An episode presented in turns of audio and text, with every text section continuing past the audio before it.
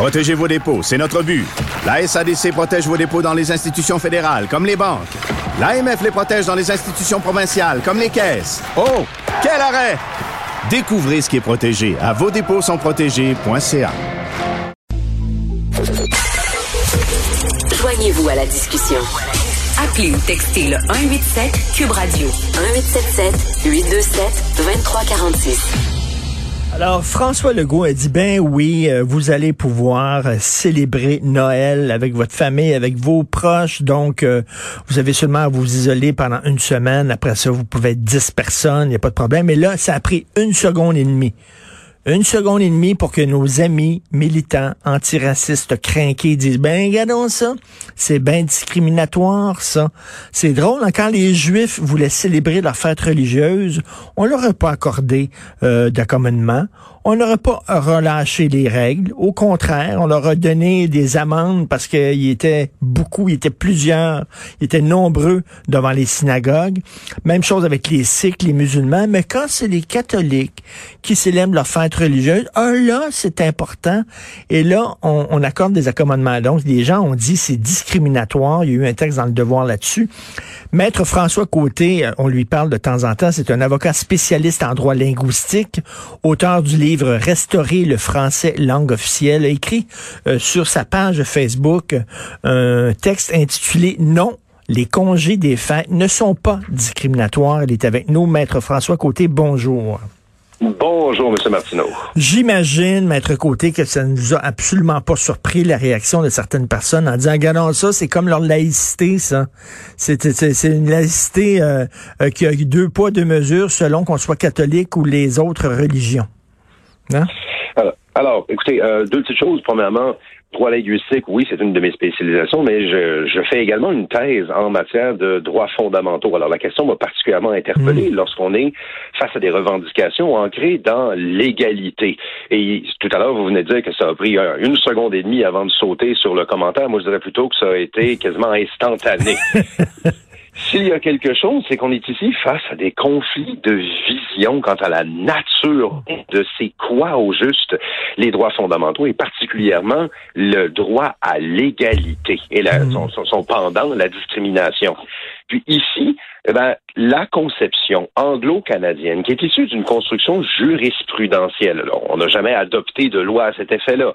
Donc, c'est une construction jurisprudentielle qui remonte à la jurisprudence de la Cour suprême des années 80, c'est l'accommodement raisonnable et l'égalité dite réelle.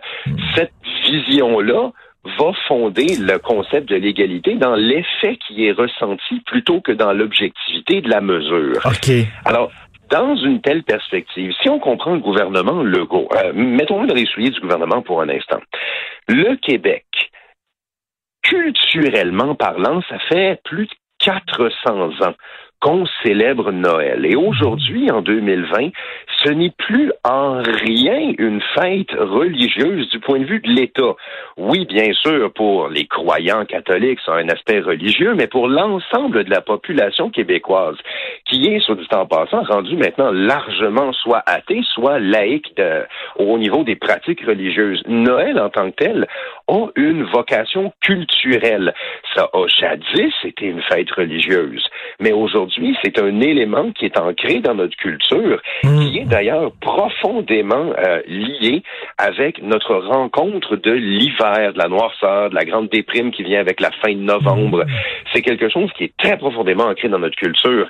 Sauf que, et c'est là où c'est important, les congés pour Noël, les mesures qui ont été adoptées pour Noël, elles sont disponibles à la ben, totalité de la population. Ben, c'est ça. Il n'y a personne qui n'a de congé de Noël parce qu'il est chrétien. Et si vous n'êtes pas chrétien, vous n'avez pas de congé. Dans une telle perspective d'égalité formelle, où on dirait, écoutez, il y a une mesure qui s'applique à tout le monde. Sans égard à la religion individuelle, c'est égalitaire. Et ici, on ne doit pas perdre de vue non plus que la raison qui pousse le gouvernement Legault à adopter ces mesures de relâchement pour le confinement. C'est pas du tout, du tout du favoricisme religieux. C'est pour alléger la pression sur nos hôpitaux. Hmm. C'est qu'au Québec, on est plus ou moins 8 millions d'habitants. Et si, admettons, le gouvernement Legault avait décidé de maintenir un blocage complet, non, non, on, on laisse le confinement, c'est certain qu'il y aurait eu des contraventions, qu'il y aurait eu à grande échelle des rassemblements interdits.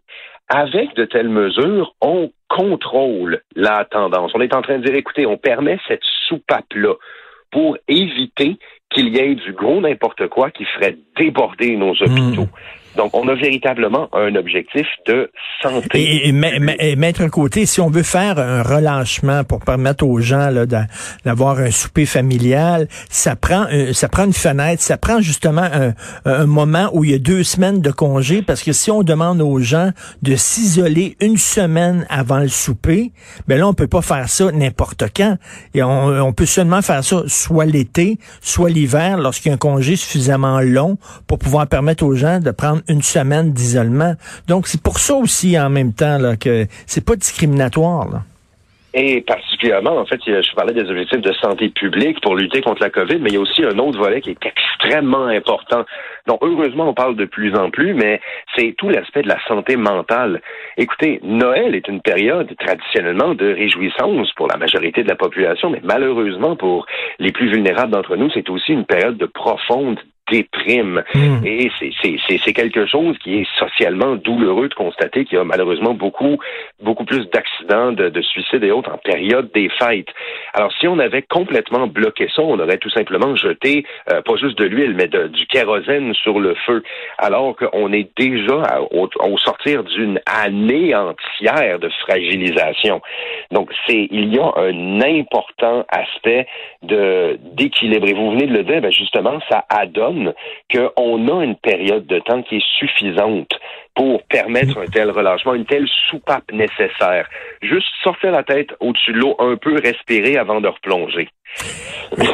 et, et, et Justin Trudeau avait dit, je reviens à sa fameuse entrevue au New York Times où il a dit que le Canada est le premier État post-national, c'est-à-dire que il n'y a pas de core culture qui disait, c'est-à-dire il n'y a pas de culture là, il n'y a pas un cœur culturel au Canada. Ce n'est que l'ensemble, euh, l'addition de toutes les cultures qui forment la culture canadienne. Et c'est pour ça que eux autres, toutes les religions s'équivalent, tandis qu'au Québec on dit ben quand même il y a la religion de la majorité qui est là depuis plus de 400 ans, comme vous le dites. La religion catholique est quand même une religion qui, qui est beaucoup plus partagée par la majorité des gens, non?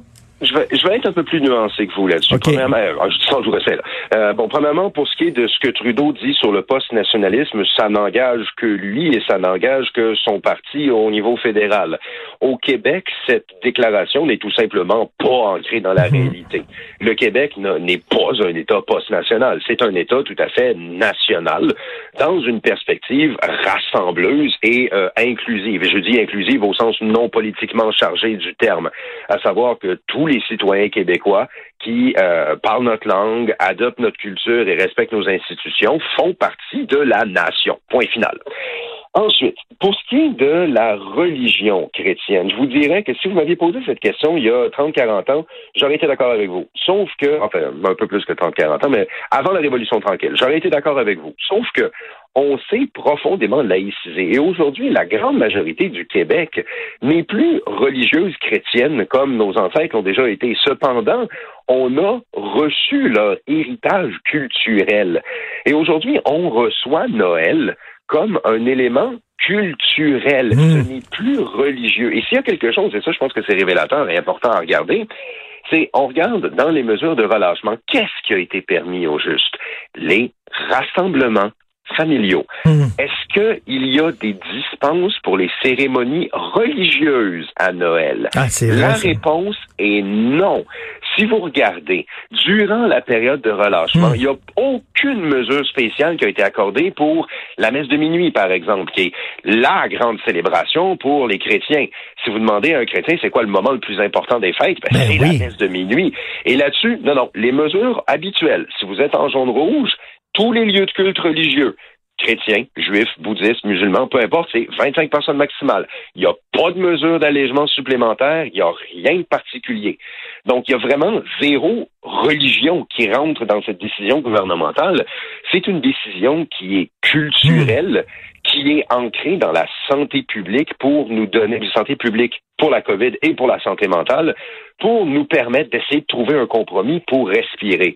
Et s'il y a quelque chose, trouver une manière, essayer de ramener la religion là-dedans, c'est vous me le pardonnerez, mais c'est une manière de chercher des raisons de revendiquer quelque chose. On est vraiment dans une culture revendicatrice des disons, qui vient toucher les libertés fondamentales pour venir revendiquer, pour venir se plaindre et exiger hmm. quelque chose, soit du point de vue d'une critique, soit d'un point de vue d'un accommodement raisonnable. Chercher des poux, comme on dit, là. Ben, j'irais peut-être pas jusqu'à dire ça, parce que du point de vue de ceux qui se plaignent, faut pas du tout, faut, faut pas commencer à prêter de la mauvaise foi. Mais c'est que c'est l'environnement intellectuel, c'est toute cette culture des droits fondamentaux qui vient valoriser le fait de euh, revendiquer des droits fondamentaux comme outil hmm. politique pour réclamer quelque chose en société. Et ça, c'est quelque chose que, mon Dieu, depuis les dernières années, c'est de plus en plus visible, mais on va devoir avoir une discussion de société là-dessus.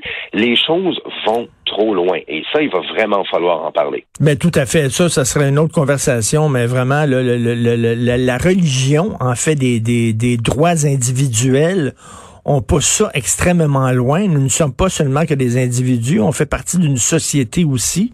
Et euh, euh, la majorité ah, aussi sont moins. vous mentionnez rapidement tout à l'heure Trudeau qui parlait de ah, l'État post-national et tout. C'est qu'on est ici, encore une fois, je reviens avec cet élément-là, on est face à deux visions de société complètement différentes mm-hmm. et deux visions du droit complètement différentes.